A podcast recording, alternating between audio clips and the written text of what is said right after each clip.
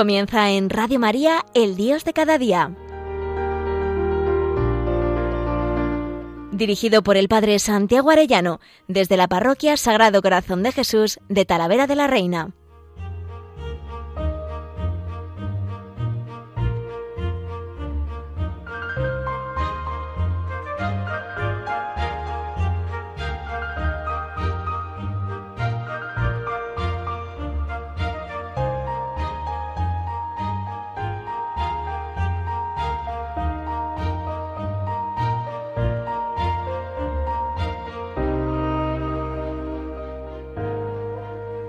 Muy queridos oyentes de Radio María, qué alegría un lunes más con todos ustedes. Hoy quisiera hablaros, a raíz de varios campamentos y viajes, peregrinaciones que he podido hacer en este verano, de un aspecto que me parece muy importante, recuperar los ideales que nosotros hemos recibido como cristiandad, los ideales eh, que han sido asentados en la Edad Media. Hoy en día a veces se oye hablar de la Edad Media muy mal, como diciendo esa edad como mediocre entre la antigüedad clásica y todo el Renacimiento, la Ilustración, la época de las luces. Bueno, pues este es un modo que, por supuesto, quienes han puesto ese nombre son los ilustrados en sentido despectivo. Pero la Edad Media, cuando uno la estudia, sí, claro que sí, como en todas las épocas hay miserias, hay pecados, pero es un momento de plenitud.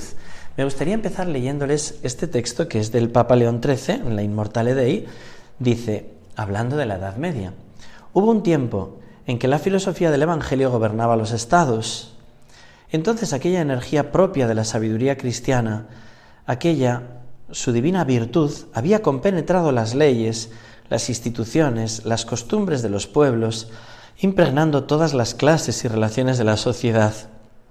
La religión fundada por Jesucristo, colocada firmemente sobre el grado de honor y de altura que le corresponde, florecía en todas las partes secundada por el agrado y adhesión de los príncipes y por la tutelar y legítima deferencia de los magistrados.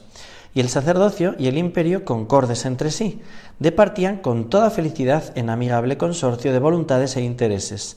Organizada de este modo la sociedad civil, produjo bienes superiores a toda esperanza, todavía subsiste la memoria de ellos y quedará consignada en un sinnúmero de monumentos históricos ilustres e indelebles que ninguna corruptora habilidad de los adversarios podrá nunca desvirtuar ni oscurecer. Fijaros qué texto tan impresionante del Papa en esta encíclica que es infalible, un tiempo en que la filosofía del Evangelio gobernaba los estados. Esa sabiduría cristiana que impregnaba las leyes, las instituciones, las costumbres. ¿Por qué se desprecia tanto la Edad Media? Justo por esto, porque el centro era Dios. Y de esa plenitud cultural han surgido conceptos tan maravillosos como el de persona, la dignidad de toda persona. Pero a la vez también tenemos monumentos filosóficos como la suma teológica, monumentos y teológicos, monumentos como la Divina Comedia, literarios maravillosos, monumentos como las catedrales, Toda esa sociedad era como una gran catedral armónica y era la ley de Dios la que configuraba que sí, que siempre ha habido pecados, pero hoy en día solo nos hablan de ellos. En cambio, entender y conocer toda la riqueza que nos ha venido de la Edad Media, yo estoy convencido, y lo decía también el historiador Antonio Pérez Mosso, que toda la plenitud científica y de los avances que hay hoy en día han podido ser en Occidente precisamente por el asentamiento de una sociedad que ha custodiado los ideales, la familia, una sociedad pues en la que se ha podido avanzar en todos los órdenes. Pero cuando dicen, no, el avance científico es pese a la iglesia, pues es justo al revés. Igual que el avance cultural tiene mucho que ver con los monasterios, tiene mucho que ver con el asentamiento del pensamiento de la Edad Media. Por eso nosotros este verano hicimos un campamento de familias, les quiero hablar de eso, les quiero hablar también de una peregrinación eh, a Lourdes con la, con la parroquia y también de un viaje por Francia, especialmente a Puy de Fou. Y me parece que ha sido de una riqueza muy grande, desde luego para mí. Pero creo que detrás está esta idea. No perdamos los grandes ideales que hemos recibido de nuestros mayores. Esto no se trata de una visión como romántica, lo antiguo por lo antiguo, no. Se trata de como querer vivir los ideales que nuestros mayores tuvieron eh, no perderlos, sino vivirlos, ¿no? Cuando en la Edad Media se hablaba, por ejemplo, ¿no? Se decía en un famoso poemilla, labor del clérigo es rezar y justicia del caballero. Y justicia es la labor del caballero. Pan le proporcionan los que trabajan. Uno da el pan, otro reza y otro defiende. Es como una armonía de todos los órdenes que hoy en día nos lo presentan todo como dialéctico, como los poderosos contra los... Pero cada uno entendía su lugar ante Dios, sirviendo a los demás, ¿no? Sirviendo a los demás. Los clérigos rezar, los nobles defender de las posibles invasiones enemigas y los demás trabajar para dar sustento a todos y cada uno entendiendo su papel. Eso es una sociedad cristiana. Para nosotros no es más importante el que gobierna que la madre de familia que está preparando una tortilla a sus hijos. Lo importante es hacer la voluntad de Dios y cada uno de nosotros tiene que llevarla a cabo. Bueno, pues primero, hace 15 días, tuvimos un campamento de familias con el grupo Peregrinos de María. Pues más de 30 familias reunidas en un pueblecito llamado Isin, que es un pueblecito medieval antiguo, conserva su iglesia románica y varias casitas pues muy antiguas, ¿no? Y todo ello es un campamento, era como tener un pueblo, ¿no? Y hicimos de manera que pudiéramos como revivir algunos aspectos, ¿no? Lo hicimos un poco como un parque temático, algunos de los días pues para hacer una gincana nos disfrazamos de medievales, cada familia pintó un escudo en el que ponían como sus grandes amores, ¿no? Pues el corazón de Jesús, la Virgen, el Rosario, San José, Santa Teresita, cada uno ponía en ese escudo sus grandes amores, como también sus grandes defensas ante la batalla tremenda que, que estamos viviendo, ¿no? Me parece que es importante subrayar eso, igual que en el Quijote, eh, mucha gente no entiende esta obra literaria porque no entienden que el Quijote en realidad es Cervantes que tiene los grandes ideales medievales de la fidelidad, del amor a Dios, del amor a la dama, del honor, ¿no?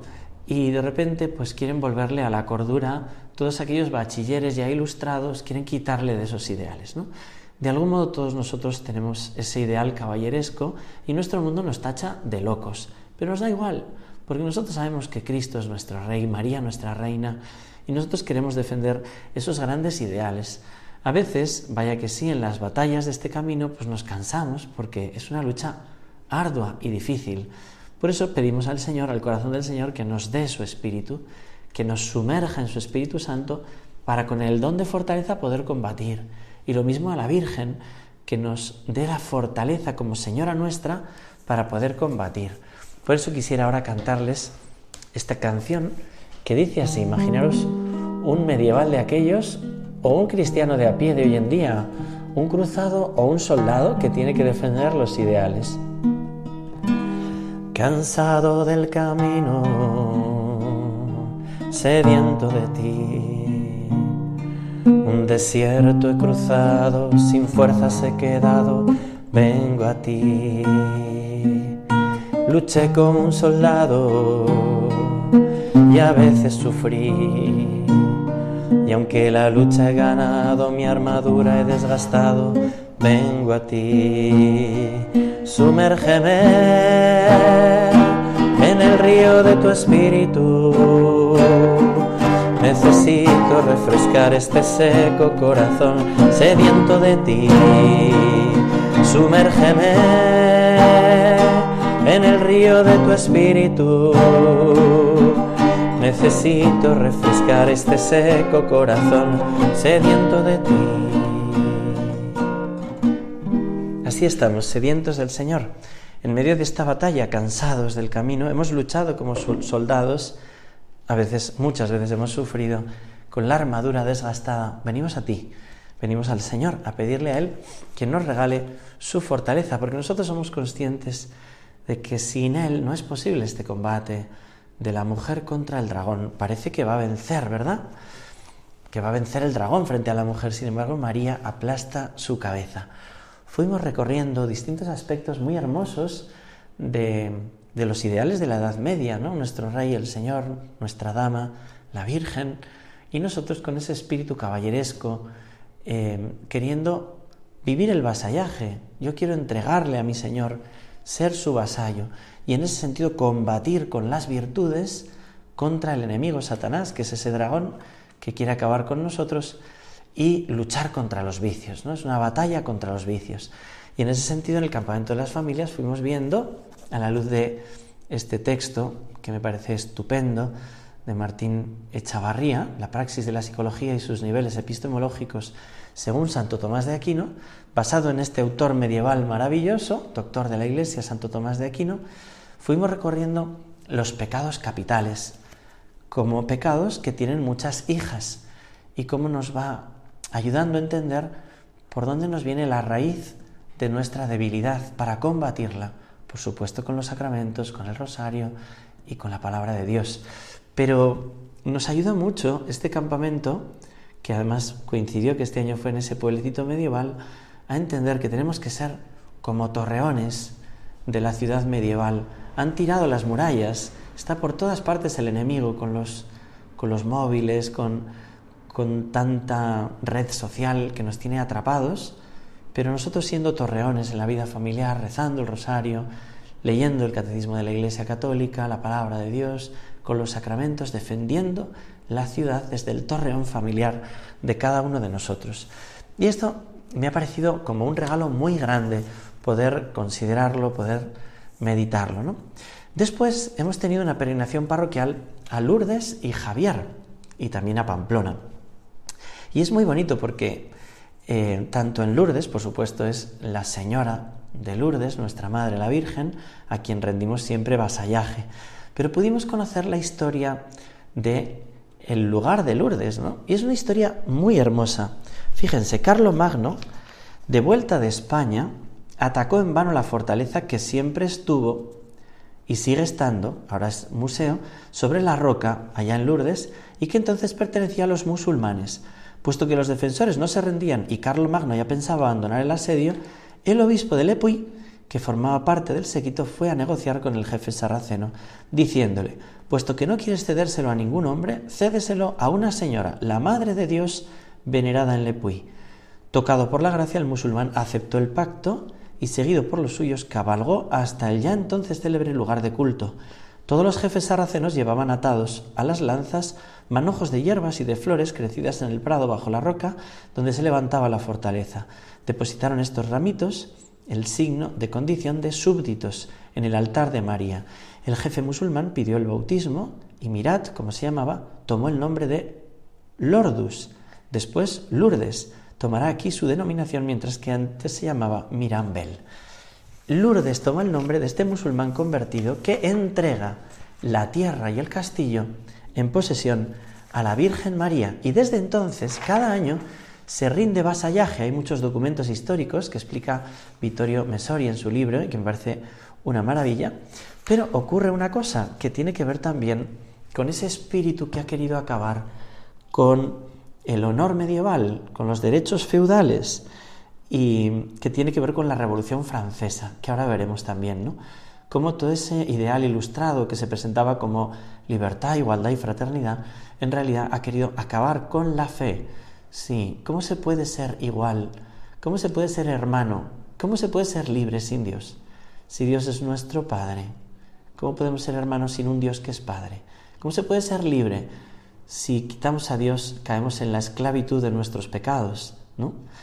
No, libertad, igualdad y fraternidad solo es posible con el Evangelio y falsamente utilizaron esos nombres para acabar con lo que nos hace verdaderamente libres, que es la verdad, que es Cristo. Bueno, pues en Lourdes, esa ciudad medieval con ese castillo que había sido entregado en tiempo de Carlo Magno a la Virgen, no a otra autoridad, la señora era la Virgen, bueno, pues un famoso hombre de leyes, Bejón, dice, observa que los derechos de un feudatario sobre una tierra se extinguían entonces tras 30 años de incumplimiento de las obligaciones censuarias, es decir, el pago de las rentas, y que los honores debidos al señor mismo, se terminaban. O sea, cuando no se daban, se perdía el derecho sobre esas tierras. El periodo para la prescripción en nuestro caso comenzaba en 1829, cuando por última vez se presentó en Lepuy con sus representantes las autoridades para llevar el obsequio debido. Por tanto, en 1859 los derechos de María sobre la tierra de Lourdes habrían prescrito. ¿No? La Virgen María tiene una tierra allí, iba a prescribir, iba a perder los derechos sobre aquella tierra. ¿Y qué hace la Virgen? En 1858 la señora este es el nombre con el que se la llama y le llama Bernadette, se aparece en una cavidad de la colina ante el castillo donde durante siglos su bandera había tenido derecho a ondear. María viene a tomar lo que es su tierra y desde entonces empieza otra vez todo el homenaje a la señora que es la reina de aquel lugar, los derechos del vasallaje, el pacto que los hijos tienen con su madre. Es muy hermoso que María, aunque podría prescindir de todas estas cosas humanas, pero las tiene en cuenta y tiene en cuenta la fidelidad a la palabra dada. Estuvimos en Lourdes, estuvimos en Javier. Javier es ese castillo medieval también, donde se forja el corazón de este Javier misionero de medio mundo ante aquel Cristo de la sonrisa, donde rezaban desde niños aquellos padres piadosos que rezan y que son caballeros de Dios y que luchan por el honor de Dios. ¿no? San Ignacio de Loyola caerá herido en, el sitio de Pamplona, que también pudimos visitar, y, y él, por los derechos de honor, quiso someterse a Cristo Rey, y es la maravilla de los ejercicios espirituales. Él entrega la espada a la señora en Montserrat, es el caballero medieval convertido en caballero de Cristo, en el santo. Y nosotros también queremos seguir esos ideales, que me parece una maravilla. Fue terminar en Pamplona, después de visitar el pocico de San Fermín, donde se bautizó San Fermín, y después de visitar el lugar donde cayó San Ignacio, que tuve yo las bodas de oro de mis padres. Han hecho 50 años de matrimonio. Cuando hablamos de la palabra dada, cuando hablamos de los derechos del vasallaje, ¿qué es al final un matrimonio? Es la entrega de los esposos en fidelidad ¿no? el uno al otro cumpliendo su palabra. Hacía 50 años, el día de la Virgen, 19 de agosto, se habían prometido fidelidad hasta la muerte. Y hemos podido celebrar 50 años de gratitud. Es que eso no es el ideal de cristiandad, eso no es el ideal medieval, eso no es ser un caballero. Pues claro que sí. Hoy en día parece que la palabra dada no cuenta, que no hay honor, que da igual deshonrar a una persona siéndole infiel. Pues no da igual. Y nosotros queremos ser fieles a esa bandera, a la bandera de Cristo nuestro Señor. Y por eso quería también cantarles esta canción que me parece una preciosidad de Jesús Adrián Romero. Dice así, como en un país extraño me encontré sin ti. No entendí el idioma ni las cosas que viví. Y corrí a buscar sin ver tu rostro entre la gente y aún sin conocerte convencido estaba de encontrarte a ti, de encontrarte a ti. Y en medio de mi confusión se alzaba tu bandera, señal volaba como el sol diciéndome que fuera y a ti te siguiera. Y así me refugié en la cruz y en tu bendito amor. Nunca imaginé la vida que ahora vivo en ti, ni la gracia que me diste cuando a ti volví mas ahora sé que en ti yo tengo lo que anhelo. Tengo vida plena, tengo paz eterna si te tengo a ti, si te tengo a ti. Y en medio de mi confusión se alzaba tu bandera, señal volada como el sol diciéndome que fuera y a ti te siguiera. Y así me refugié en la cruz y en tu bendito amor. Y así me refugié en la cruz y en tu bendito amor la bandera de Cristo y la bandera de Satanás, dice San Ignacio. Nosotros queremos seguir la de Cristo, aunque sea en humillaciones y desprecios, como hace nuestro mundo hoy, de el seguimiento en la iglesia, pero nos da igual.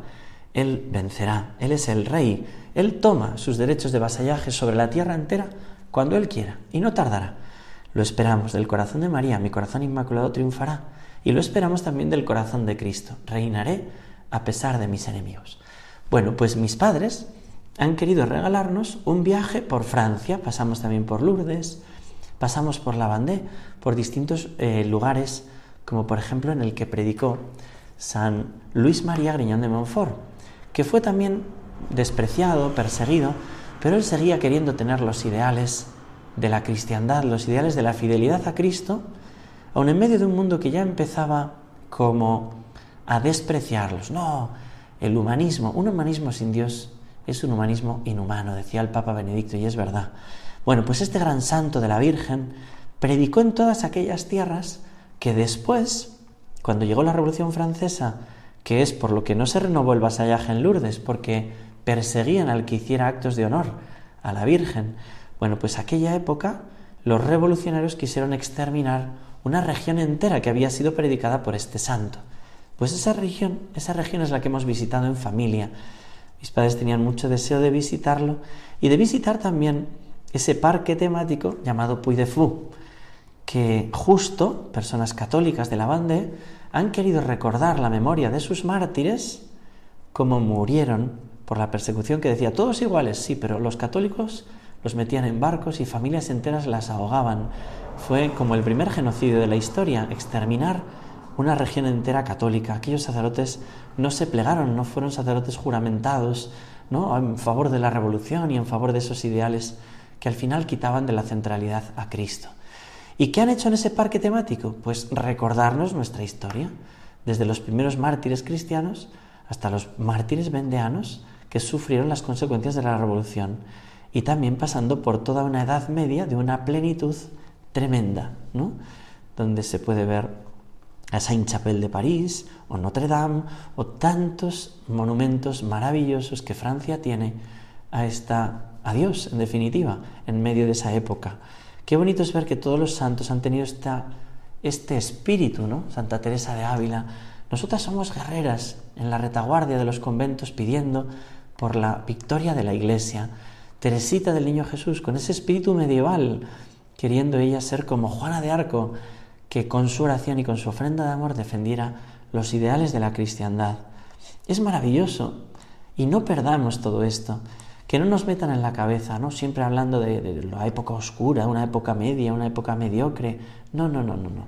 Los ideales que ahí se han fraguado eh, son tremendos y todo lo bueno que hay hoy en día tiene que ver con esos ideales, todo el avance de hoy en día. Y por eso nosotros con gratitud queremos volver a la parte verdadera de eso, ¿no? a la parte noble, la fidelidad de un matrimonio de 50 años, la fidelidad de rendirle el vasallaje a la señora cada mañana diciendo, oh señora mía, la fidelidad de guardar un corazón para Dios, Deus vult, Dios lo quiere, pues yo lo quiero también. Vamos a pedirle a nuestro buen Dios que aunque a veces nos cansemos en la batalla, que Él nos dé y nos sumerja en la gracia de su Espíritu, que no permita que nos despistemos la batalla de Satanás tan sutil, ¿no? Intentando siempre que pongamos una vela a Dios y otra al diablo, pues no. Nosotros en fidelidad a nuestro único Rey Jesucristo, en fidelidad a Nuestra Señora, la Virgen María, en fidelidad también al Santo Rosario, que es nuestra espada, al escapulario, que es nuestra coraza, la medalla milagrosa, nuestras armas, la oración, la penitencia, el ayuno.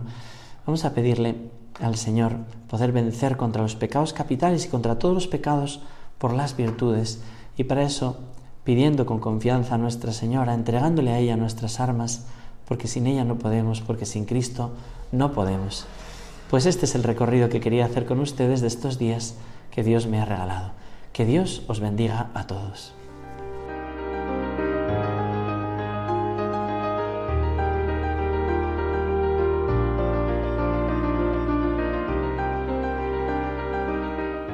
Finaliza en Radio María, El Dios de cada día. Dirigido por el Padre Santiago Arellano, desde la Parroquia Sagrado Corazón de Jesús de Talavera de la Reina.